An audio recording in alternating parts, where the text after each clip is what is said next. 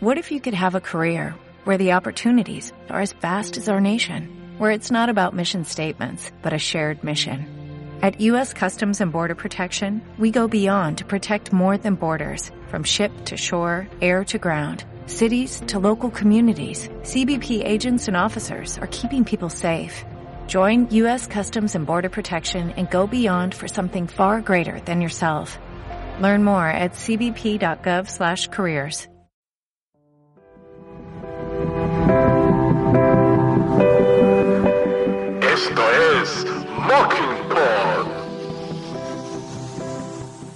El podcast que te trae lo mejor de cine y series de la mano de Doc Farther.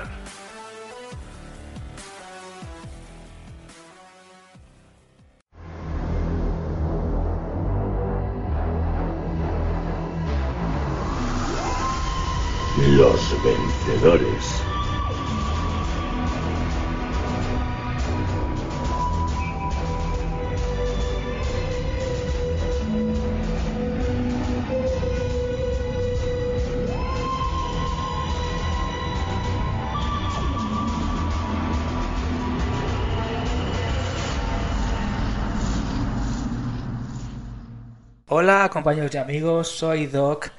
El Flux ha llegado a su fin o no. Bueno, creemos que en parte sí ha podido desintegrarse. Y bueno, a ver qué nos cuenta Sato. Hola Sato. Infernales Buenas noches. Doc. Pues yo también me he quedado un poco con el culo torcido. La verdad es que ha sido un final frenético que también nos deja unas cuantas preguntas. This is better than we could ever have hoped. We have everything we need. Division. The power to destroy your universe. And you. Una pregunta, Sato, es... ¿Azur es como el mar Azur? El espejo la dice que sí. bueno, es una broma que está haciendo. Pero ahora tengo que decir que algunos compañeros, ¿vale? Gente que la sigue, gente que, bueno, ya sabemos que hay gente que es muy, muy fan y tenemos algunos talifans por ahí, que nos manda un saludo. Os queremos muchísimo y muchos han dicho que si Swam y Azur no eran importantes. Satu y yo hemos estado comentando fuera de micro que creemos, y es algo que si nos equivocamos lo decís, que son importantes en una determinada manera.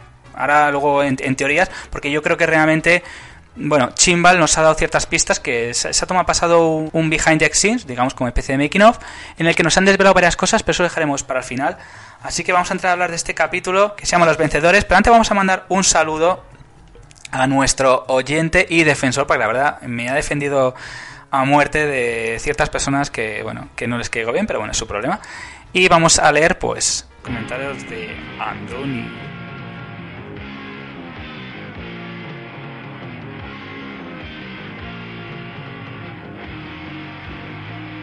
Nos dice, es que te lo, te lo hecho a he hecho a Sato fuera de micro, por favor, le dije a Andoni, escríbeme todo en un párrafo, tío, no me hagas cinco, porque a veces me vuelvo loco, pero bueno, nos lo ha mandado. Nos dice, por un lado, el reloj se vio dos veces, esto es una cosa que, bueno, veremos que el reloj es bastante importante, ese famoso reloj, con Tenant para evitar enfrentarse a una familia que quería ser inmortal y con Ruth. Dice Sato, dice Sato, ya sabía los tres especiales, bueno, le hemos comentado, que comentas que hay tres especiales, y que había leído esos cómics, la verdad. Una cosa que tú estuviste comentando y que muy especial ese personaje. Y nos dice que ver la regeneración estaría genial, aunque en mi opinión Ruth es pre-Harnell.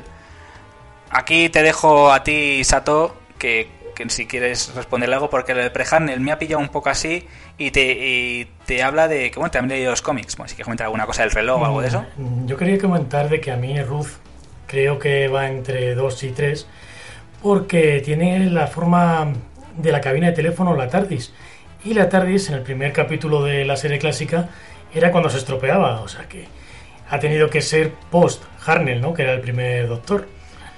En cuanto a lo del reloj, hay que decir que todo esto del arco camaleónico que se usa para ocultar las identidades de los señores del tiempo tiene su origen no en esos capítulos que decimos Andoni y yo, sino en la novela que los originó, que era La familia de sangre.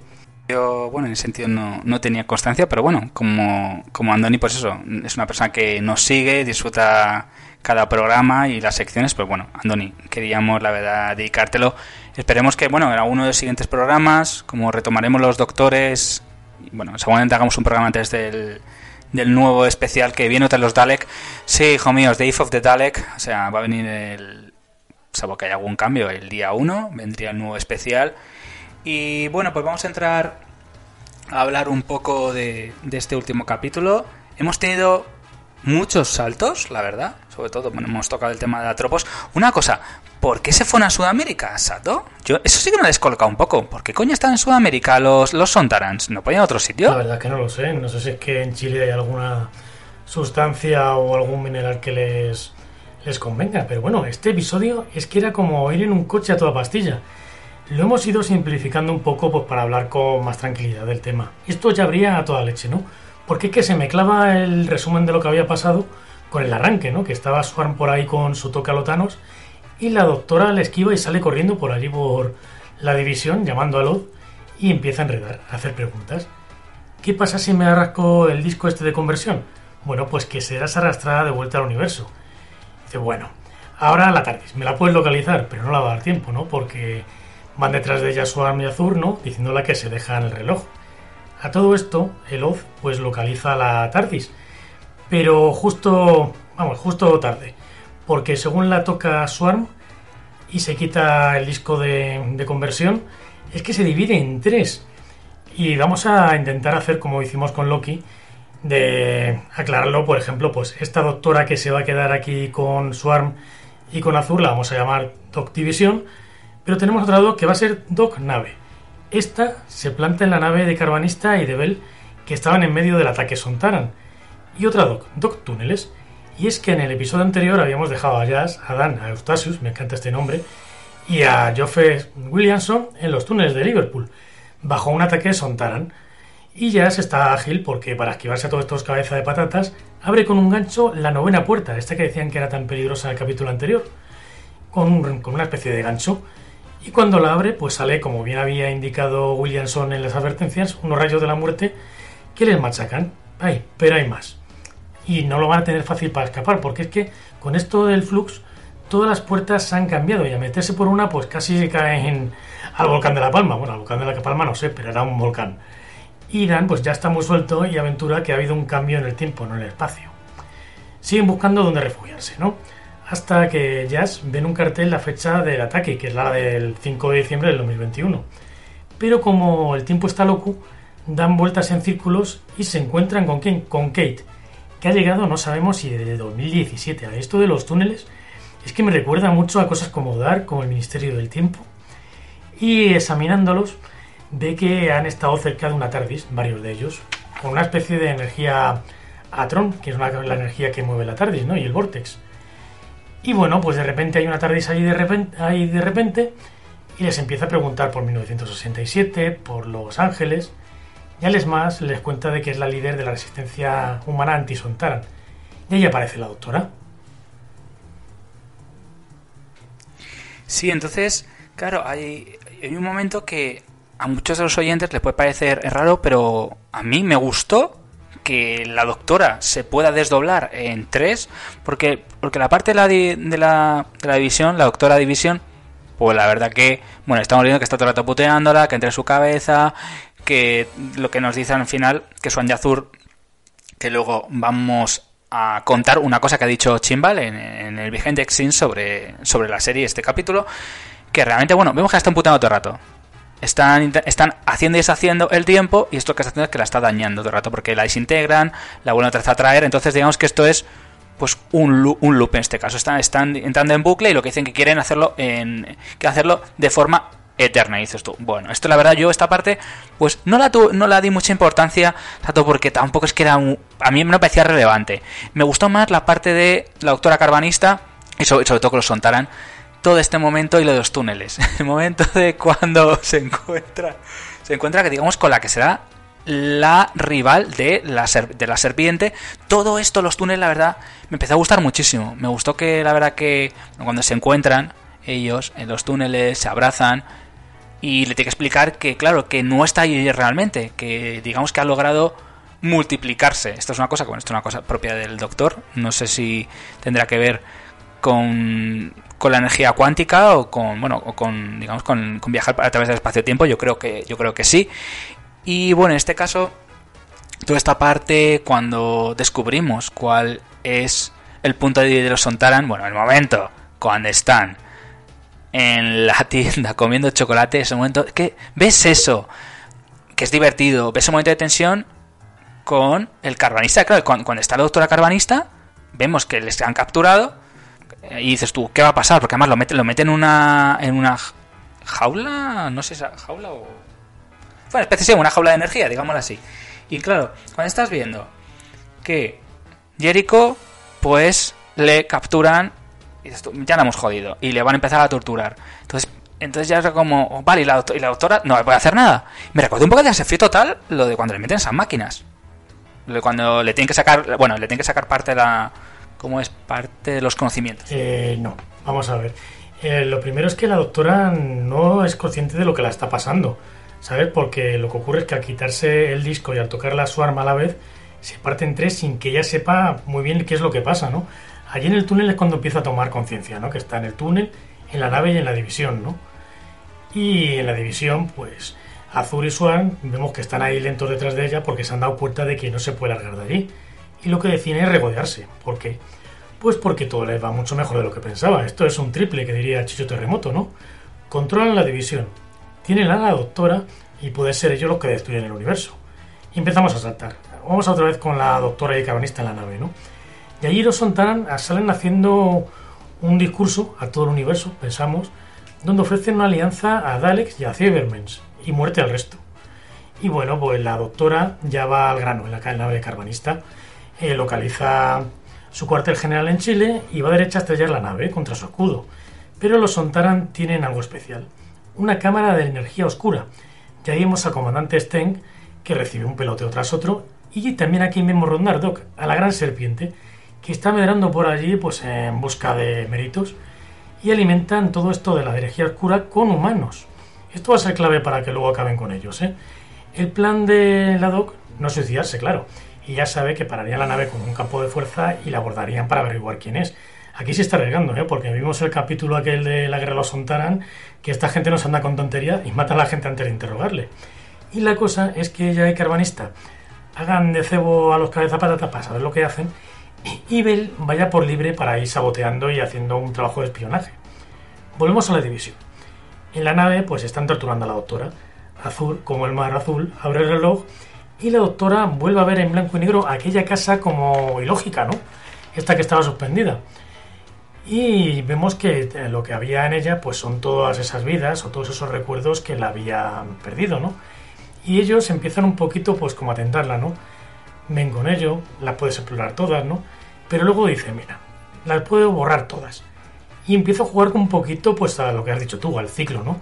Porque con una mano Swan destroza la casa y parece la doctora sufrir como que está muriendo y con la otra vuelvo a ponerlo como estaba antes, ¿no? Sí, entonces, claro, este es principio es la parte que vamos a ver de la Doctora Division, que al principio vamos a ver eso. Y sí, veremos que aparece Ott, que Ott le va, le va a pedir ayuda, dice que bueno, que se intenta seguir utilizando más energía de su propio cuerpo que bueno que no que no puede hacer más de lo que está haciendo porque se está digamos que te transportando a tres a tres a tres sitios a la vez y que eso bueno la puede matar. Entonces toda esa parte la verdad que bueno yo la verdad pues no lo quise dar. De verdad también quise centrar más con lo de Chile con los Sontaran con la serpiente. Entonces todo eso la verdad para mí era muy emocionante. Vemos ese ataque que hace cuando se encuentra con nuestro querido carbanista. Y bueno, recordamos esa tensión que luego la resolverán muy bien, la verdad. A mí sí que me ha gustado, porque el personaje pues puede volver. Es un personaje que creo que la verdad queda bastante juego. Y bueno, vemos pues ese choque contra las naves. Vale. Vemos que realmente el señor serpiente de la unit está dando por saco. Y, y vale, la va a torturar. Bueno, entonces esa parte ya de tortura, obviamente la tienen en Chile cuando están torturando, pues yo ahí en ese momento dije, la serpiente no está lista realmente. Bueno, o es mi impresión. De verdad también vemos que el señor serpiente va a empezar a investigar dónde están realmente. Y es que me encanta el momento de tortura cómo les hace sacar la serpiente de la boca. Eso me ha parecido acojonante en todo momento. Ese momento de tortura, yo sabía que la doctora todo lo que estaba haciendo. Realmente por un poder que desconocemos. Dentro de que Sonja Azur le hayan mostrado ese poder, yo creo que ese poder es intrínseco en la doctora Entonces, claro, yo todo eso digo, ella sabe lo que está haciendo. Y claro, mientras que está en, Chile, que luego digamos que también viajará a Liverpool para resolver esa pequeña debilidad que vemos que tienen los Sontaran, que nos da a entender que la comida, bueno, en este caso no muy, no muy saludable, entre ellos la, lo que es las bebidas azucaradas, les producen gases, que eso le, la verdad que le debilitan un poco, y el chocolate también. Entonces, todo eso por un lado, pues la verdad que sí, sí me gusta. Me gusta el tema de, de que ella en todo momento se mantenga eh, firme. Luego también, bueno, descubrimos con el carvanista que realmente ellos eran compañeros. Ahí Sato, ahí me derrumbe. Dije, ah, por, fin nos enteramos. Yo me olí algo de eso. Era muy raro realmente que estuviera tan enfadado con ella. Pero claro, ella, ella al final. Ya, pero ¿y, yo qué hago? Si no recuerdo tu. Ahora cuando le dices, yo no me acuerdo de esto. Ni me gusta que al final él ceda un poco en ese sentido. Claro, pero es yo creo que cede para mí. no puede hablar. Porque la división le ha colocado algo en el cerebro que lo puede matar en tres segundos. Uf, es que allí también habría un buen spin-off, ¿eh? porque además ha tenido que ser companion de la doctora cuando era Ruth, ¿no? Vamos a ver cómo empieza a enredar la doctora. Nos vamos con la doctora Túneles, ¿no? Que está empezando a preguntar, ¿no? Y enteramos de por qué se ha metido en esto el hombre este, el viejo de los túneles, ¿no? Y estaba al principio de las obras cuando descubrió que uno llevaba al futuro y claro, pues este hombre se enganchó.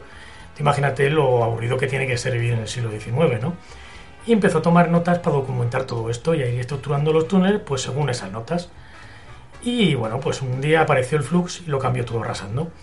Y como vio que se arrasaría la superficie de la Tierra, pues intentaba construir una ciudad subterránea para salvar a los que pudiera, ¿no? Le llaman Topoloco. También está por allí Kate, que sabe algo más, ¿no?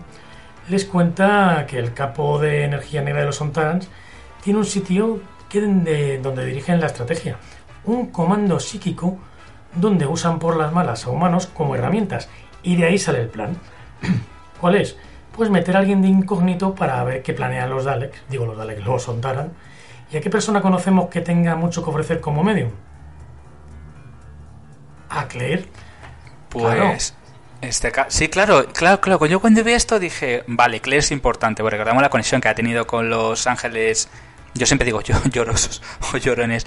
Pero la verdad que esto sí me gusta, la verdad. Y me gusta cuando se reencuentra con, con Eustachius, bueno, Estacius, como dicen, bueno, sería Eustaquio en español. Entonces, es una cosa que me molesta un poco en parte que hayan dicho por redes sociales, y han dicho algunos compañeros, oyentes, que personaje muy importante, vamos a ver, todos han tenido, han puesto su granito, su granito de arena, no todos pueden tener su misma importancia. Creo que realmente el personaje, bueno, al final termina de forma bastante épica Además, esa batalla que tiene contra los Sontaran, que le están arrinconando, incluso cuando están torturando, que le torturan con Claire, sabemos, a ver, y es que le dejan totalmente. Bueno, le dejan totalmente relegado. Mira, tío, tú eres un humano, no nos das información y quitamos a Claire para que nos dé información de, dónde está. O aprender el flux, dónde está la división y todo eso. Sabe que ya lo sabe.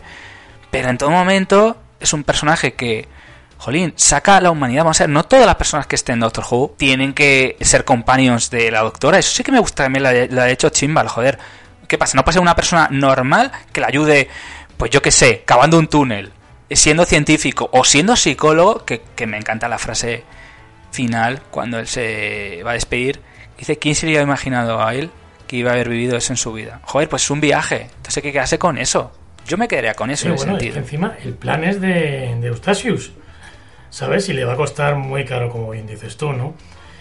Bueno, además de eso, pues Kate sabe otra debilidad de esto cabeza de patatas, y es que son las chuches. Las chuches que buscan saqueando las tiendas de chinos, ¿no? Que ahí son las corner shop. Y van... Me recordaba a Rajoy, chuches, chuches. Ay, con los dale, dale, que dale. Bueno, y van para uno, pues donde está uno mandando a las soldadas que afuera para ponerse hasta el culo de tolerones, ¿no? y le venden la idea de subir a Claire y a Eustasius a la nave a cambio de suministro ilimitado de chocolate. ¿Y qué es lo que dice él? Pues chocolate. Bla, bla, bla, bueno, volvemos con la doc de la nave. Esta está encerrada con Carvanista y es cuando vislumbra un recuerdo, ¿no? Que Carva fue su compañero, pero Carvanista no le puede contar demasiado porque la división se ha asegurado bien le han puesto una cosa en el cerebro que liberaría un veneno y que le mataría en tres segundos. Pero aún así, se arriesga bastante, ¿no? Porque le está diciendo que hubo un tiempo en lo que le hubiera dado todo por ella y que se largó al otro extremo del universo pues para no tener tentaciones, ¿no? Aquí habría un buen spin-off, ¿eh, Doc? Porque ver a estos dos y por qué la doctora le ha dejado tirado tendría, tendría su atractivo, ¿eh? Pero vamos otra vez a volver con la Doc Division, donde sigue la tortura, ¿no? Azur cierra el reloj porque no la quieren matar aún, se la están saboreando, ¿no? Y la están guardando para alguien muy especial. Y como Swan está entretenido trasteando, pues Azur le va contando que están al volante, que controlarán el flux final para destruir todo el espacio. Todos somos todos objetivos, ¿no? O sea, la doctora, tú, yo, el planeta, el podcast. Y llega a la conclusión de que el mayor miedo de la doctora es la muerte no de ella, sino de todo lo vivo. No la entiende, ¿no? Porque para ellos eh, su razón de vivir es eliminarla. ¿Para qué controlar el flux? Bueno, pues quieren liberar al tiempo y una vez hecho, quieren repetir toda esta catástrofe a nivel universal una y otra vez, como con ella, pero a nivel universal, ¿no? Así que, cuando se mm, cuando se cansan, pues la matarían, ¿no? Volvemos al lado de la nave Sontaran. Allí la Doc pues va a ser interrogada y la gran serpiente no se lo quiere perder, ¿no? A la Doc se la llevan, pero los Sontaran no pierden la ocasión de decirle al carvanista que han matado a todos y cada uno de los Luparis echándolos al espacio, solamente queda él. De ahí damos otro salto. Vamos al pasajero, and the passenger. Y allí dentro, Binder, que como bien vistes tú en el episodio anterior y yo no tenía ni puñetera idea, se ha dejado coger. Lo que pasa es que su plan, que era dejarse coger, encontrar allí a Bell y dejar que la doctora rescate con el comunicador, pues como que le ha salido uno de tres. Porque si está dentro, pero el comunicador no le vale y Bell ya sabemos que está en la nave de los Sontarans. Así que la única que está allí es Dee. Luego vamos a hablar de Dee, que manda cojones, ¿eh? que yo creo que es lo peor del capítulo. Que le cuenta que la otra gente que había allí se fue y que a ella, como la vieron insignificante, pues la han dejado allí pero se ha pasado este tiempo investigando y le enseña a Binder su plan. Y es que los pasajeros generan paisajes infinitos dentro de ellos y están guardadas como por réplicas del mismo pasajero. Pero ella se ha dado cuenta de que el pasajero no puede nadar y guardar la ropa, o sea, que no puede guardar la salida y proteger los sistemas principales, ¿no? Y como Binder lleva una pistola, le lleva a un sitio donde están estos sistemas principales y cuando dispara se van corriendo hacia la escalera. Sí, entonces esto a mí personalmente estoy totalmente de acuerdo contigo. La parte de Vindy allá entre el pasajero, bueno, vale, sí, logra descubrir el punto débil, como puedes doblar a otro para lograr salir fuera del, pasajero. Pero realmente te, estoy totalmente de acuerdo. Creo que es un personaje que no aporta nada. Que sí, que Dante hay que tener, pues, la parte, digamos, romántica con esta persona que luego se encontrará en el final del capítulo pero es que es una actriz que no sé para qué me la has puesto. Joder, vamos a ver. Es mucho mejor el resto de personajes. Hasta Eustasius. Joder, es que esta mujer. Que sí, que tienes que ponerla porque hacía falta dar un interés amoroso a Dan.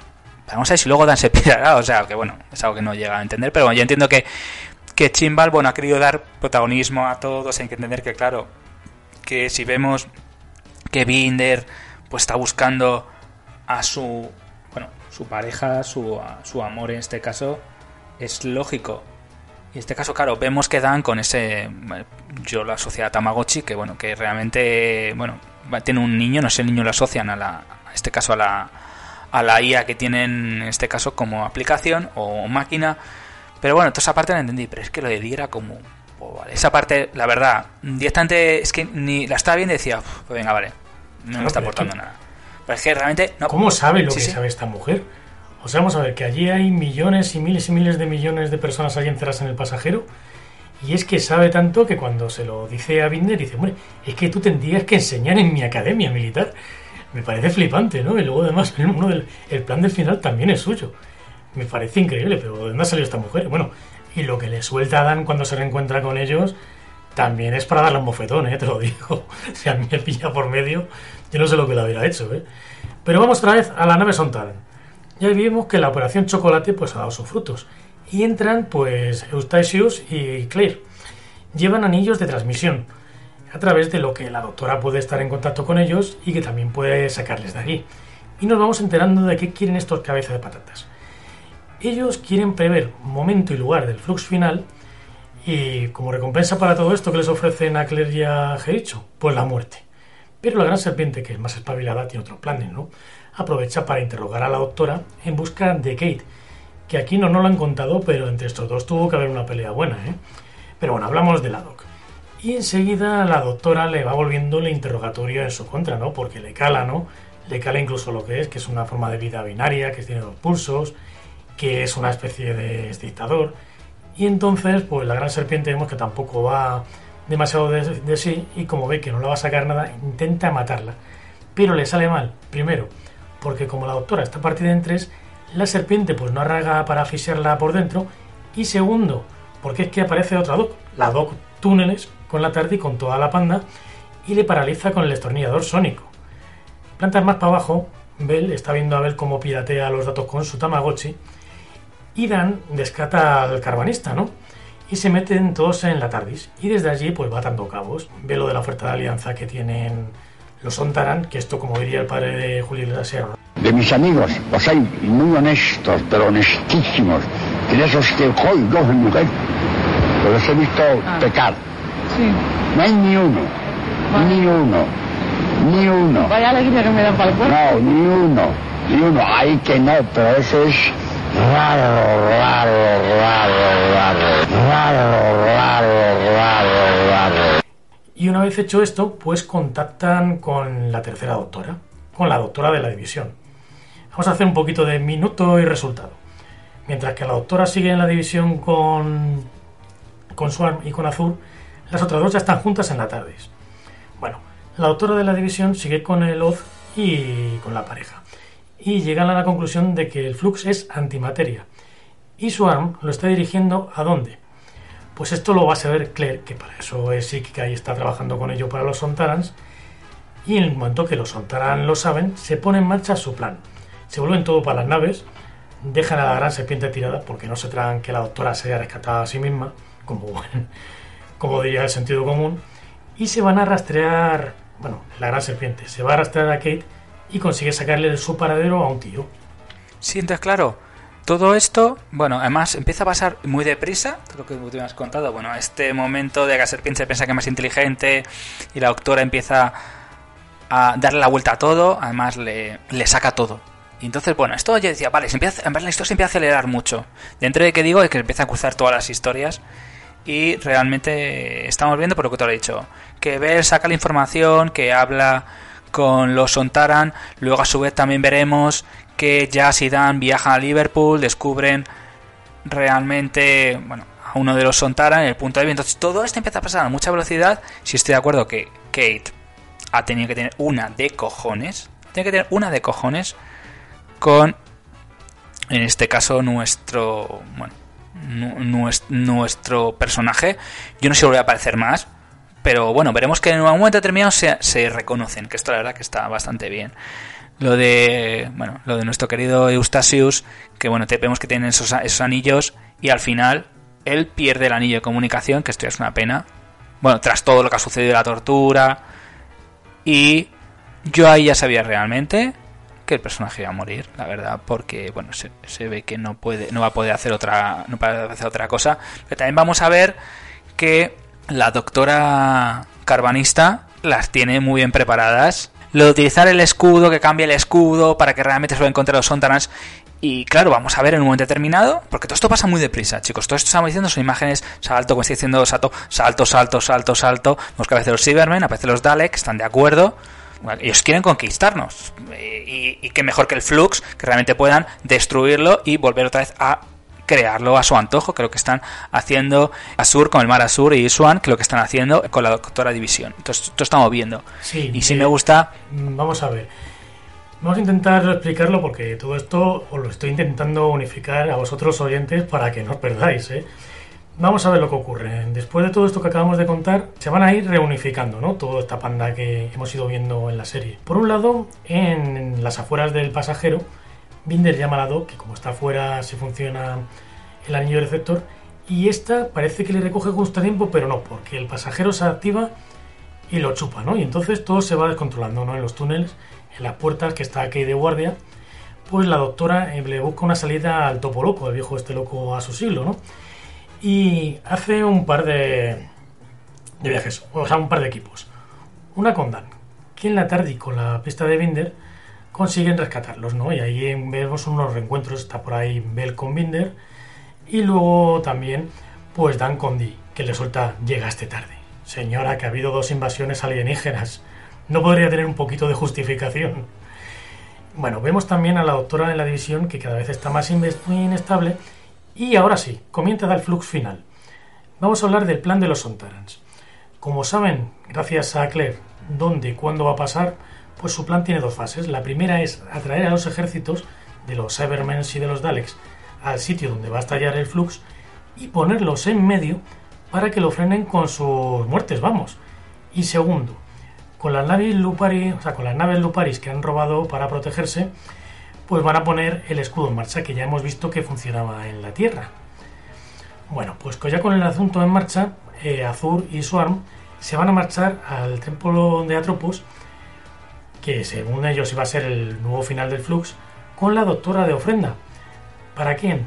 Pues para el tiempo mismo. Lo que pasa es que esto les va a salir mal, porque un equipo con Doc, Carvanista y Bell van a una nave Lupari y consiguen mover ese escudo Lupari más para allá donde están los Sontaran. Y entonces, ¿qué pasa? Que al desencadenarse el flux, mata a Sontarans, a Cybermens y a los Daleks y se detiene en el escudo Lupari. Pero no todo, porque todavía queda flux. Pero a Dee se le ocurre meterlo en el pasajero. La doctora le hace, le hace caso lo pone enfrente del flux y se lo chupa como si fuera un sorbete de limón. Sí, la verdad que bueno, todo todo esto en principio, bueno, nos va a dar una conclusión que bueno, yo creo que la voy a comentar ya que realmente ellos pertenecen al tiempo, Swan y Azur. Si los oyentes no están de acuerdo que lo comenten, pero creo que al final no lo están diciendo así y que digamos que bueno, pues tiene una parte vírica, un virus, y son realmente eso, realmente. No es otra cosa, chicos, no hay que irse por los cerros porque el templo de Atropos es lo que vemos realmente que son. Tras todo lo que ha sucedido y tras todo lo que vemos, y realmente es un, virus, a ver, tecnológicamente muy potente, pues estaba encerrado. Además, inclusive, veremos cómo al final las cosas se le van a torcer, bueno, se torcerá al señor conocido como Gran Serpiente, además se pone así, yo soy la Gran Serpiente, tú venga, así que sí que no te lo creen ni tú. Y vamos a ver cómo, bueno, eh, Williamson, una cosa que tiene Williamson, por ejemplo, con la doctora Túneles, pues nos va a explicar todo lo que realmente hizo, bueno, la relevancia que tuvo, porque bueno, este señor tuvo bastante relevancia en, Londres con todo lo que hizo y todos los descubrimientos, pero realmente al final el que le sale mal la jugada, que sí me da pena porque digo, joder, tanto gran serpiente y no ha servido para nada, le van a encerrar en una roca y destruyen la puerta. Entonces yo dije, joder, tanto rollo le han dado que era de la unit, que... Y al final Kate, bueno, si al final Kate se muestra que ha sido la persona que le ha traicionado porque había, le había estado puteando, pero me da pena que el personaje, yo espero que salga más porque si no entiendo que se ha aprovechado. Los Sonjo Azur, lo siento chicos, no estoy nada de acuerdo. Considero que yo creo que se ha vendido muy bien la historia y que son parte del tiempo, que viene el planeta tiempo y que es una parte vírica, que come el tiempo, el tiempo que se come a sí mismo. ¿Por qué no? Vamos a ver. Es una idea original, creo yo. Mm, sí, sí, yo estoy de acuerdo contigo. Vamos a ver, eh, Swarm y Azur son pues como activos, ¿no? O esbirros de, este tiempo que de una manera o de otra le han encerrado en ese planeta. Por eso el planeta se llama tiempo. O esto es lo que entiendo yo. Vamos a, vamos a ir justo ahí, al templo de Atropos.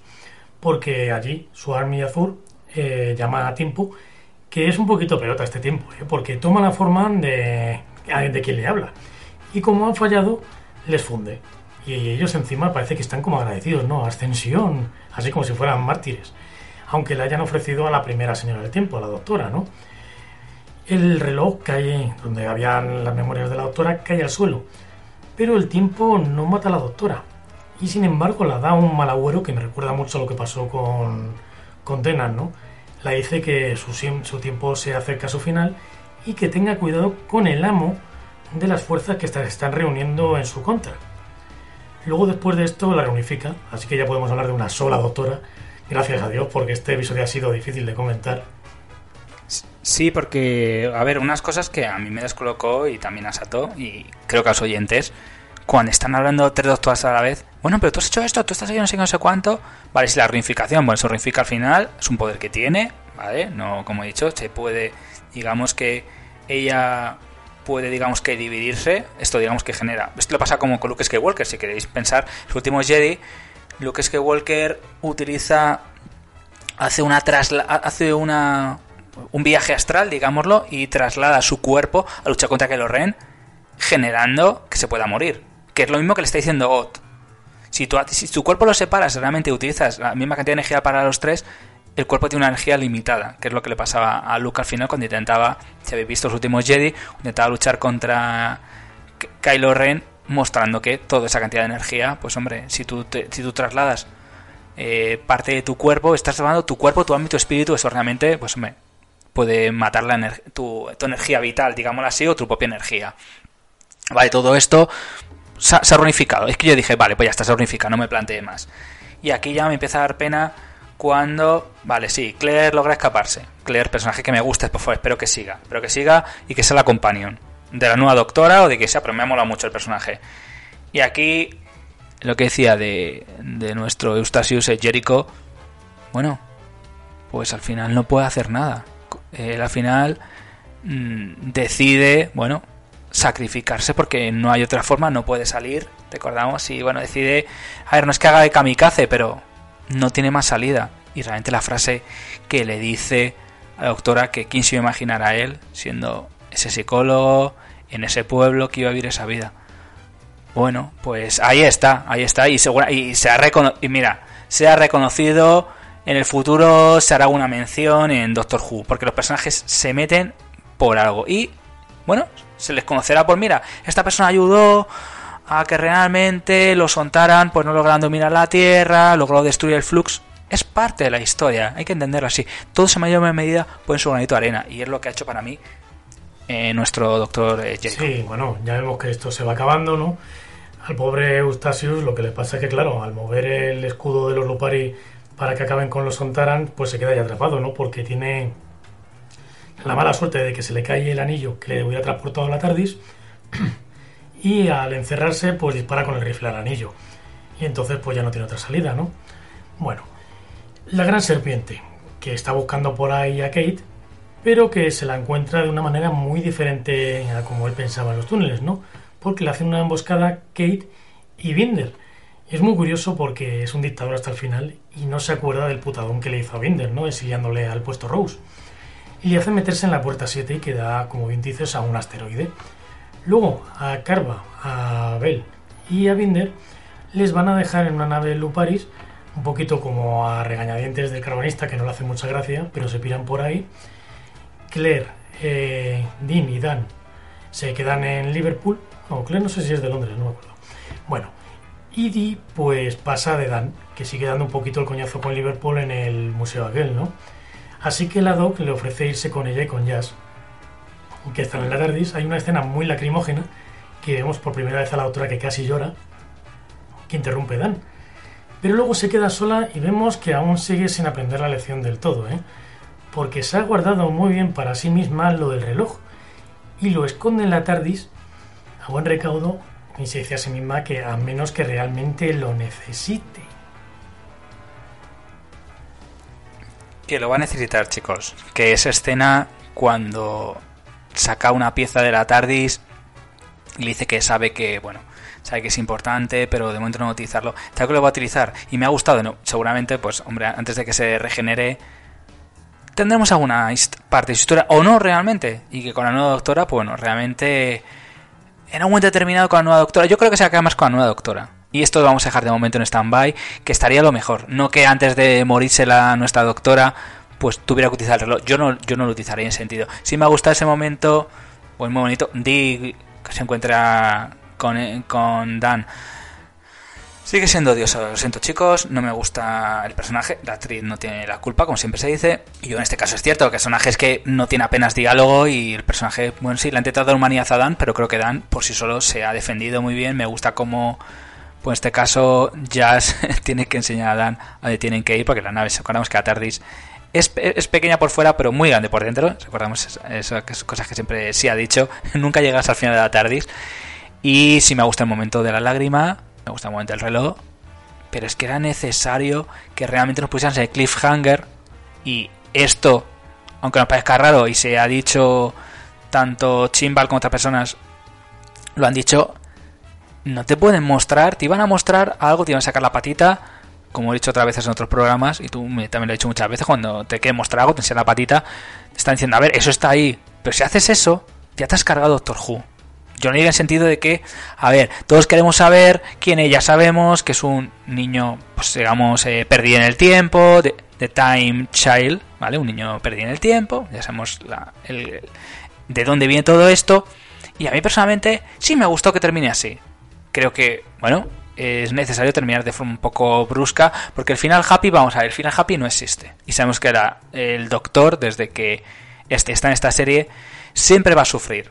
Y yo es algo que lo tengo súper asumido, que sé que nunca llegará a ser feliz. Nunca. Por esa parte de su infancia perdida, no sé si al final esta serie tendrá algún fin. No sé si, hombre, algún momento decidirán cortarla.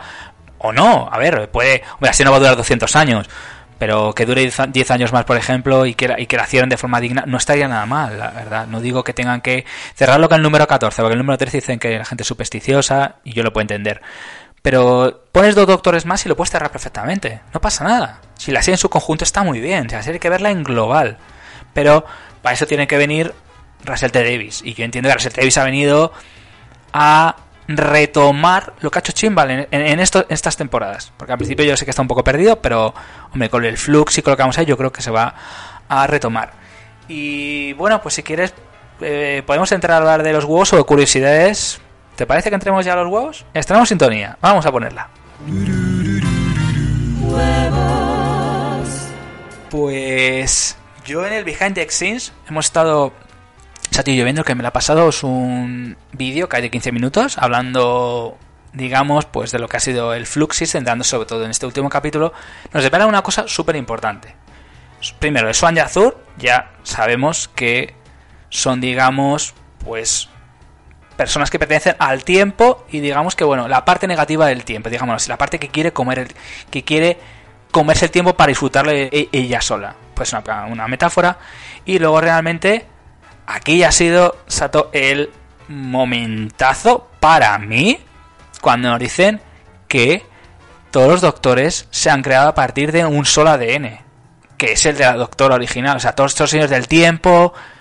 Esto me he quedado con el culo torcidísimo. Porque es la frase que le dice nuestro querido. Siempre dijo villano, es el máster. Que me encanta el, me encanta el máster en, este nuevo máster. Igual que me gustó Missy, me gustan los máster anteriores.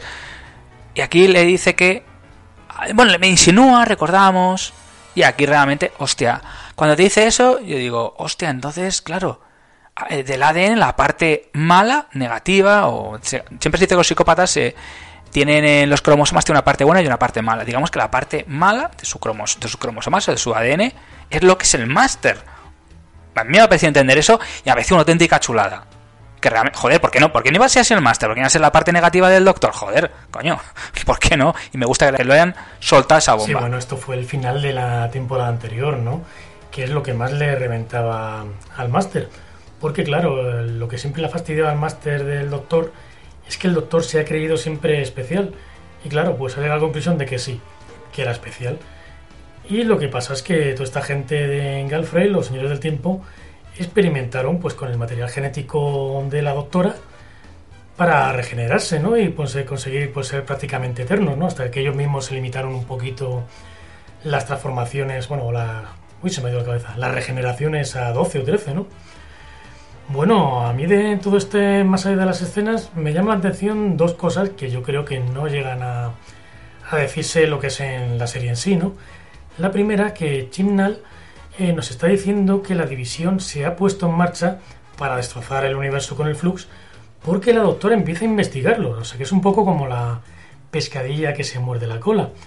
Y luego, pues el, este momento que estabas tú comentando hace un momento de cuando esconde el reloj, lo que nos quiere decir Chimnal con eso es que, como tú bien dices, la doctora es una, un ser, una persona que siempre ha sufrido mucho y en ese momento lo que elige es aceptarse a sí misma y renunciar a todos esos recuerdos o vidas que podrían ser muy dolorosos para ella.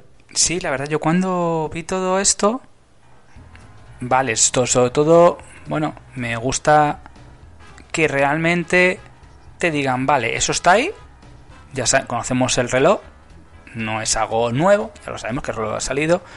Sí me gusta que, joder, nos planteen, porque vamos a la división lo hemos visto. Eh, sabíamos el máster, ya vemos ese famoso reloj que venía una inscripción en un, bueno, un reloj antiguo, mm, de cuerda se puede considerar.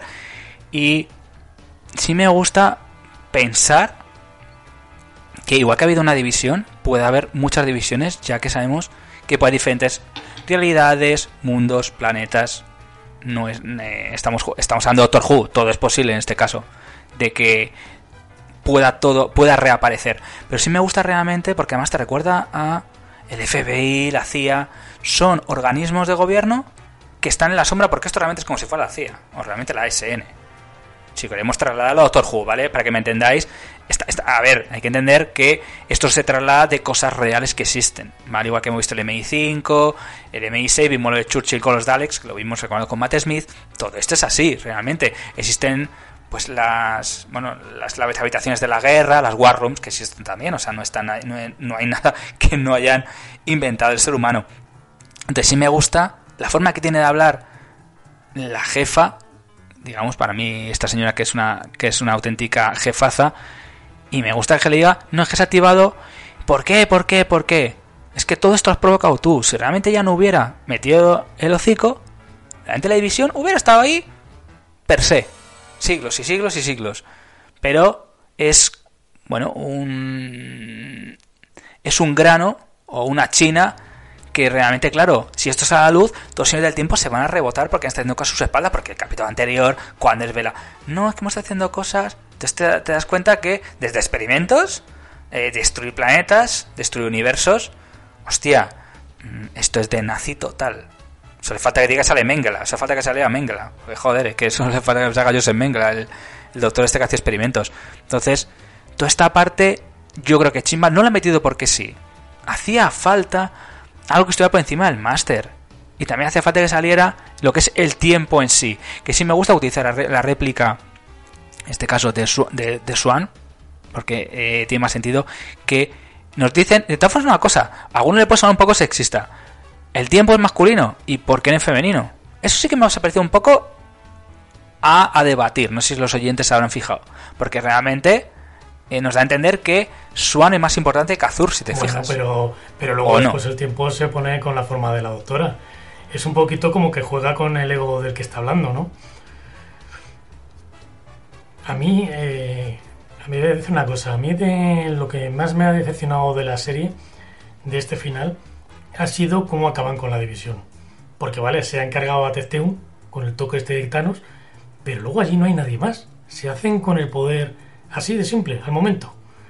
No sé, a mí me gustaría que explicaran esto un poquito más en los siguientes capítulos y viéramos a más gente y a más efectivos de la división por todas partes.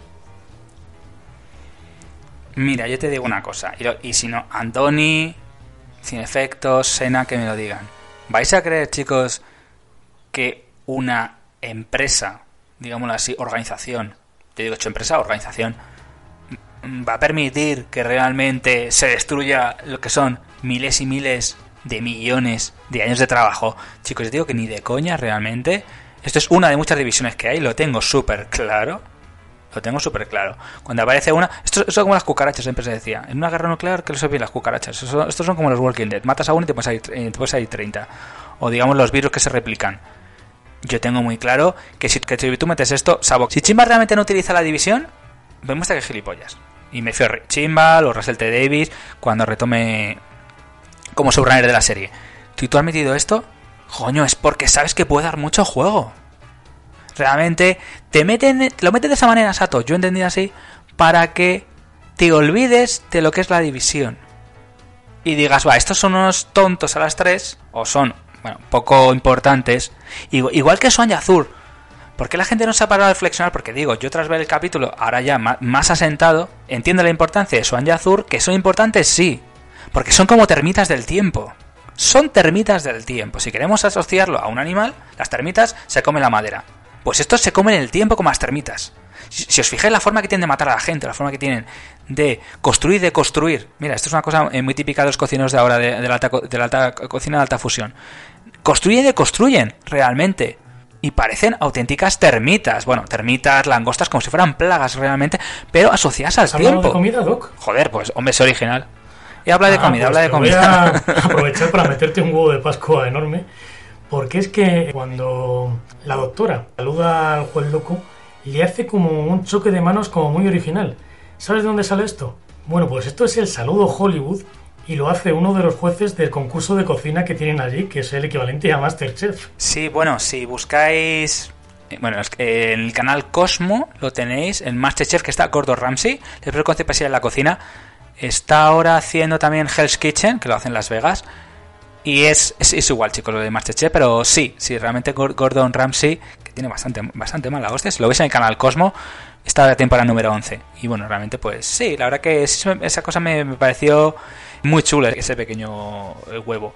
Y bueno, hacemos el. el eso que teníamos, lo que teníamos preparado, ese concursito, lo hacemos y lo contamos a las que no acabamos los huevos. Uy, vamos. Bueno, aquí tengo uno que es espectacular. Esto es un pedazo de huevo de dinosaurio. Bueno, a todos nos gusta Carvanista, ¿no? Pues es que el actor que lo interpreta tuvo un pequeño papel como amigo de Dan en el teaser que hicieron el 1 de enero de este año. Welcome to the TARDIS, ¿no? Introducción John Bishop. Y si le veis, claro, con sin el traje de carvanista y sin la máscara, pues no lo vais a conocer. Pero los colores de la camisa son los mismos que la armadura de carvanista. Hostia. Mira, eso sí que no lo sabía. Buenos, buenos huevos, huevos. Ay, buenos, sí, bien, bien grandes y gordos. El Flux está hecho de antimateria. Y había un villano clásico de Doctor Who que se llamaba Omega, uno de los fundadores del Señor del Tiempo. Y estaba atrapado en un universo de antimateria. Esto salía en la época del cuarto, creo. Y también en la época del cuarto eh, salían los Rutan, que es a los que se refieren los Sontarans al principio, con esto de que sí, ofrecemos una alianza a todos menos a los Rutan, que se tienen que esconder como las ratas que son.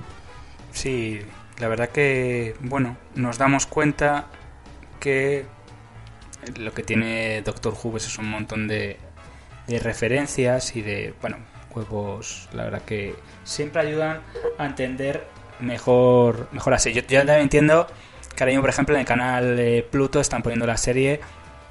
Esperemos que, bueno, ponga la última temporada, pero también hay que hacer el esfuerzo, chicos, pues eh, nosotros lo, lo estamos haciendo y lo, vamos, y lo vamos a seguir haciendo, de intentar ver las primeras temporadas, ¿vale? Porque muchas de estas cosas pasan a veces y es porque, bueno, porque los, han sido capítulos mucho más antiguos, un poco más difícil de seguir.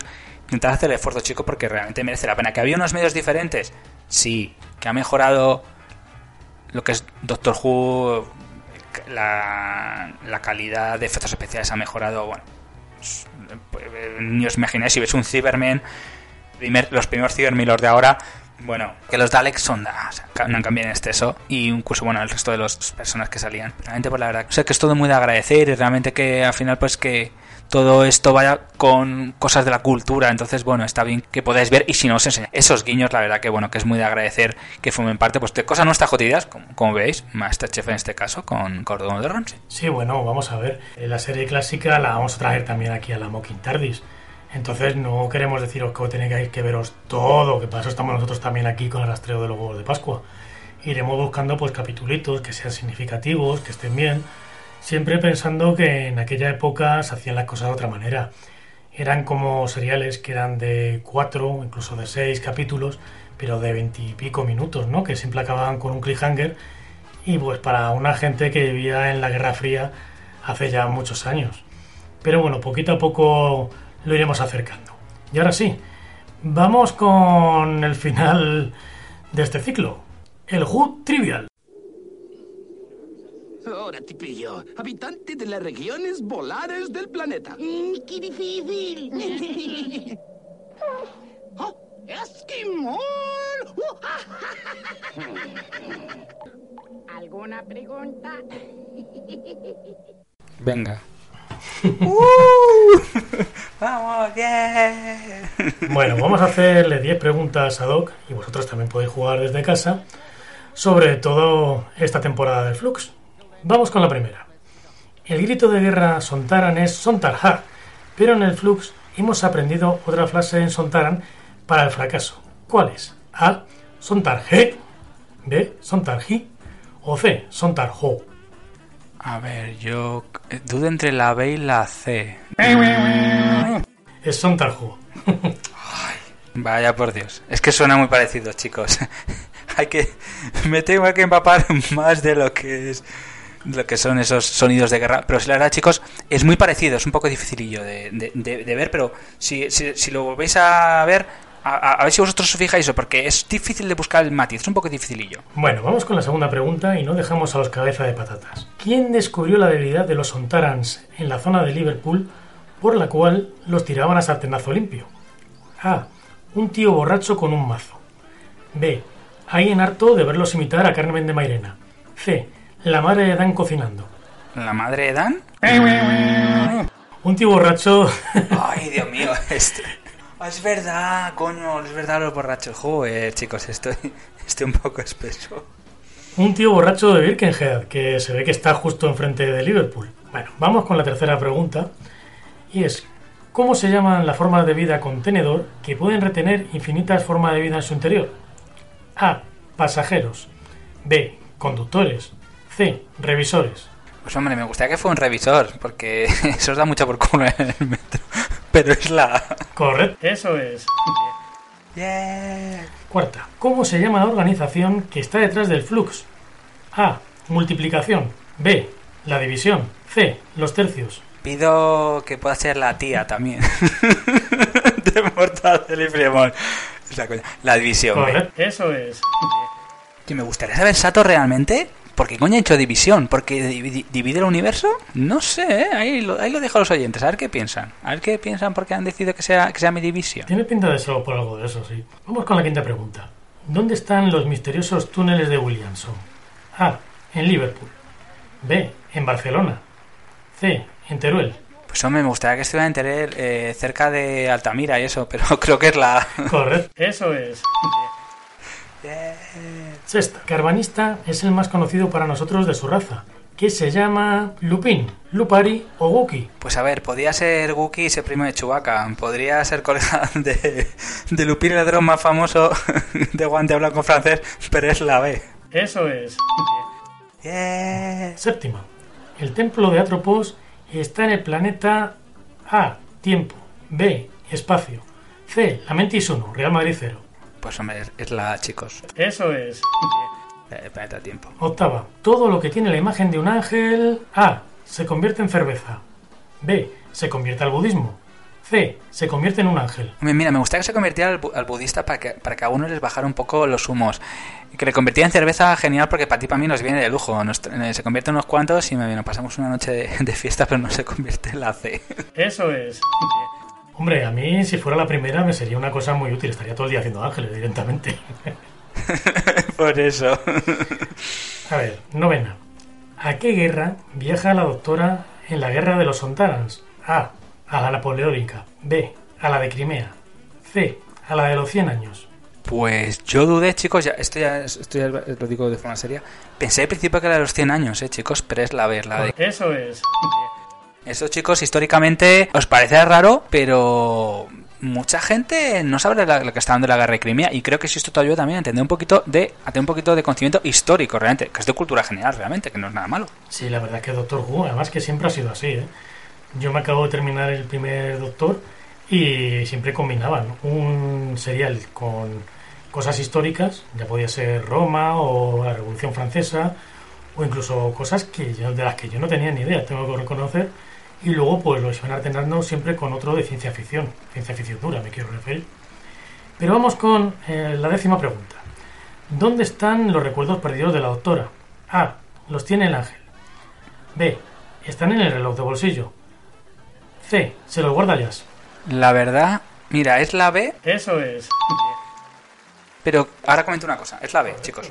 Una cosa que decir a los oyentes es ¿por qué coño Jazz se ha guardado lo del tiempo de Atropos? Porque se lo ha guardado a la doctora. Eso sí que espero que nos lo cuenten, chicos. Ahí lo dejo, ¿vale? Podría haber, podría haber sido eso, pero ¿Es que es algo que se van a olvidar? Porque recordamos todo eso que le iba a decir que sí, que no, que sí, que no. Y recordamos todo la tropos cuando ella, bueno, digamos que habla con parte, bueno, que habla con esas personas que pueden ser personas que controlan el tiempo. ¿No lo ha dicho realmente Jazz? Nada. Eso, eso yo creo que nos lo van a desvelar, si no en especial de, en el especial de Año Nuevo, en el siguiente. Y mm, puede ser bastante jodido el tema, ¿eh? Ahí lo dejo. Bueno, pues espero que a todos los oyentes os haya salido el test también como a Doc. Que creo que has fallado dos, ¿no? ¿Así? Sí, he fallado dos. Disculpad, me pasó como con Loki. Empiezo, me pongo nervioso y ya no sé. Pero bueno. Nada, chicos, si, si habéis acertado, pues genial. De esta forma, si, mira, si queréis inclusive para algún próximo programa que pon- ponemos alguna pregunta de trivial, pues la verdad nosotros pues lo aceptaríamos encantados. Y Sato, hay que decir que me ha llegado un mensaje de última hora, sí, de última hora, de nuestro querido compañero Cinefecto. Así que nada más terminar esta conversación, vamos a escuchar a nuestro Cinefecto, a ver qué nos cuenta de Doctor Who. Buenas tardes, gente linda, ¿cómo les va? Sí, vamos aquí. Acabo de terminar de ver mi, el último capítulo de Doctor Who Flux y en realidad me dejó muy conmocionado. Si bien hay algunas cosas que no me terminaron de cerrar, eh, pero la historia siguió bastante bien la trama principal, aunque con algunas pequeñas divergencias que yo le plantearía. Es que yo mm, me hubiera gustado saber si Bell y Binder son los papás de la, de la doctora, si tiempo era quantum eh, y alguna otra cosa más para cerrar bien el capítulo, a pesar de que la doctora se dividió en tres partes, estaba en el presente, que sería allí en, en la división, en el pasado, eh, junto a Jazz y Dan, en los túneles, y en el pasado más remoto, con los, con los Sontaran. En una palabra, este un capítulo digno de Doctor Who que te crea aún más expectativas y más ganas de seguir viendo la serie y saber qué va a pasar en la próxima encarnación de la doctora, por qué tiempo le dice que un- casi al final, cuando se están las, están las dos mirándose antes de reunificarse, que sin regeneraciones no hay vida y que su tiempo ha llegado a su fin. Así que bueno, me gustó el capítulo, ha sido muy bueno.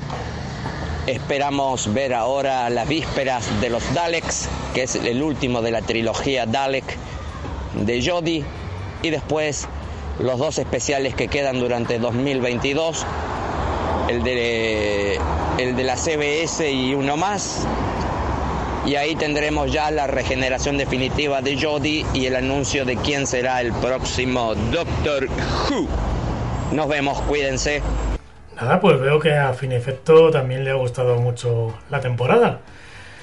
Hay que decir que sí, que hay muchas interrogantes, ¿no? Este mal agüero que le ha echado tiempo, diciendo que su tiempo se acaba, nunca mejor dicho, ¿no? Valga la redundancia, también me tiene muy intrigado. Y bueno, y también, pues queremos ver esos tres capítulos que faltan, esos tres especiales. Pues quién va a ser el nuevo doctor del doctor. ¿Será hombre? ¿Será mujer? ¿Será Lupari? Una cosa que me ha hecho gracia ha sido lo de lo de Belly Dan, que puede ser la hija de la doctora. Eh, sí, en efecto, te aprecio mucho, pero tío, en serio, por favor. No, lo de Time que puede ser Quantum, vale, eso sí que es una cosa que, bueno, a ver si lo desarrollan más. Pero no creo, vamos a ver cómo será la doctora. ¿Qué fumada sería eso, en serio? Pues si, si digamos que eh, la doctora ya ha nacido, no tendría ningún sentido. Sí, sí. Sí, vamos, yo estoy con Cinefecto en que yo también sospechaba algo así cuando pensaba que Bell y Binder estaban en un pasado remoto, pero no, están en nuestro presente también. Entonces es difícil que sean los padres de la doctora. Aunque oye, que esto es Doctor Who, ¿eh? que podemos hacer aquí una pirueta y al final puede ser la hija incluso de Carvanista. Pues sí, ¿eh? pues nada, tenemos que agradecer a Cinefecto que nos haya mandado un audio y bueno, pues nada, esperemos que estés más activo en las próximas eh, eh, temporadas y en los programas que hagamos. Yo sé que por la, por la hora y todo eso pues es más difícil porque bueno, eh, al, al cruzar el charco y con las horas pues hombre, le, le es más difícil cuadrar con nosotros, pero nos está escuchando y eso y que dice que se hacía corto. Y bueno, pues... Mocking Theories. I said, come here. Closer. como he dicho, él, bueno, viene el capítulo, el tercera trilogía de los Dalek. Yo no sé lo que va a pasar. He visto el avance y es que no sé. Estoy un poco perdido ahora mismo. Estoy un poco perdido. Entonces, mm, yo espero, bueno, que en Mocking Theories, pues eso, que sigan todavía explicándonos un poquito más de la división. Entiendo que en especial no lo van a hacer. Que lo hagan en el siguiente bloque que va a haber, en uno de los primeros bloques que, que va a haber para el año que viene. Bueno, pues que sigamos disfrutando de la serie, que aparezca la gran serpiente, pero yo que muchas cosas no se van a resolver. Yo creo. Bueno, yo, mi Mecon Theory principal es que hay que resolver cómo ha quedado de hecho trizas el universo. Y creo que en la serie ya nos han dado una pista, ¿no? Porque la doctora hablaba de descomprimir el universo. Así que creo que es por ahí por donde van a ir los tiros. Bueno, pues veremos para el día 1 de enero del 2021. Nosotros seguiremos con nuestro revisionamiento de doctores. Y nada, chicos, esperemos que hayáis disfrutado del Flux y desde este, de este evento que ha sido de esos capítulos que ha sido muy chulo, la verdad. Incluso hemos tenido referencias pues a nuestra época actual, cuando terminaba Halloween, todo esto, la verdad que me gusta mucho, lo hemos comentado siempre en capítulos anteriores. Y bueno, quién sabe si volverá Sarah Jane, yo qué sé, si es que pueden, pueden volver cualquier personaje, la verdad. No, no descarto nada. Y por favor, sí me gustaría que dieran más importancia a la autora fugitiva. Joder, ha tenido momentos que ha dado bastante juego y creo que debería volver de una forma o de otra. Pero bueno. Así que nada, chicos, pues, A mí me gustaría un spin-off con ella y con Carvanista. Porque es que además, yo no era demasiado partidaria de ella, ¿eh? Porque, ¿para qué nos vamos a engañar? Pero en, este, en estas tramas del Flux han dejado caer un par de cosas muy interesantes, ¿no? Como que es capaz de dejar a un companion tirado. ¿Por qué? ¿Ves la doctora que encarna a Ruth una doctora más despiadada? ¿O hay ahí una buena historia que nos yo creo que hay una buena historia. Porque realmente yo creo que es una doctora con una carga emocional muy fuerte. A mí lo que me ha dado a entender. Y sí estaría bien. Que, que sea esta doctora, genial. Genial, lo digo, chicos. Si me ha parecido el personaje que creo que tiene que desarrollarle un montón. Que traes al carbanista como companion fijo. Eh, Mira, chicos, digo una cosa. Van a aparecer seguro, ¿no? Lo siguiente. O sea, eh, no digo que tenga que los Dalek. Pero que estos chicos vuelen otra vez. Sí, igual que entiendo que ya si dan, yo creo que no van a. No va a ser tras, tras los especiales, tras, tras el segundo especial que haya, tras el de los de Dalek que haya dos más, dos programas más. Yo creo que van a cambiar los companions, sería lógico. Con la regeneración, en el momento que haya regeneración, los companions cambian. Y sí me gustaría que estuviera el carbanista, ¿por qué no? Tú no metes un personaje y le das ese peso. Tenemos que decir que también que el carbanista descubre que han, muerto todos sus hermanos. Y, hombre, los soltarán. Tendrán que tomar mm, ciertas, bueno, mm, represalias. Pero, ojo, es que si tú, la, si has metido por algo es porque en algún momento determinado de, la, de esta temporada de Jodie, de, este viaje de Jodie, se tienen que cruzar. Cruzar y ayudarse. Y que haya una redención, me recuerda un poco a Robin Hood, cuando decía, personaje que Morgan Freeman, a Sim, que le tenía una deuda. Yo siento que, que nuestro querido carbonista tiene que devolverle la deuda, ya que hemos visto que la doctora se ha redimido, recordamos ese chip que tiene la cabeza y todo eso, yo creo que inclusive le puede ayudar a quitarle el chip implantado, ya que es el último de su raza. Todas esas cosas que han soltado, te intenta ayudar ya, pero es que no me has dejado... Bueno, son, son algunas cosas que dejo en el aire. Estás hablando de que tienes un chip implantado, estás hablando de que no te acuerdas, pero había algo. Y luego vemos, ese, hay que recordar también esa famosa frase que le decía, recordamos el señor este que estaba en Nepal, haciendo referencia al perro, recordad que tenía que cuidar del perro, recordamos, bueno, recordad de, de ese perro, Y dentro de esa tensión sería lo más lógico. Y si haces un spin-off genial. Y si te lo traes como companion, que no, no estaría nada mal. Porque además daría mucho juego al doctor, siendo el doctor, la doctora fugitiva o el, siguiente doctor que venga. Daría mucho juego porque siempre genera, conflictos. Sería siempre la, la parte quisquillosa, la parte cabreada, pero tiene humanidad, sabe protegerla en todo momento. Sería más un companion, un companion barra guardaespaldas, realmente. Actuaría así. Todo esto lo he sacado tras ver toda la, todas las cosas que nos han contado en el Flux. Bueno, son cosas que ahí dejo caer, pues algunos oyentes está de acuerdo, ¿no? Bueno, que no lo dejen. Mandamos un saludo a Andoni, a Sena y a Cinefecto, las personas que nos han seguido semana a semana. Esperemos cuando esté en Pluto, pues nada, si tenéis alguna duda, pues nada, nos preguntéis, porque aquí estaremos. Y nada, yo creo que este viaje el Flux ha acabado, Sato, así que nos vamos despidiendo ya si quieres. Sí, además nos vamos a despedir a lo grande, ¿no? Con una canción de los Time Lords, Doctor in the TARDIS. Y como dirá el doctor, pues volveremos a vernos. No sé cuándo, pero sí sé dónde. Pues sí, nos veremos chicos muy pronto. Chao. Your time is heading to its end. It's not. You're wrong. Nothing is forever. No regeneration. No life. Hey, Doctor Who! Doctor Who! Hey, the!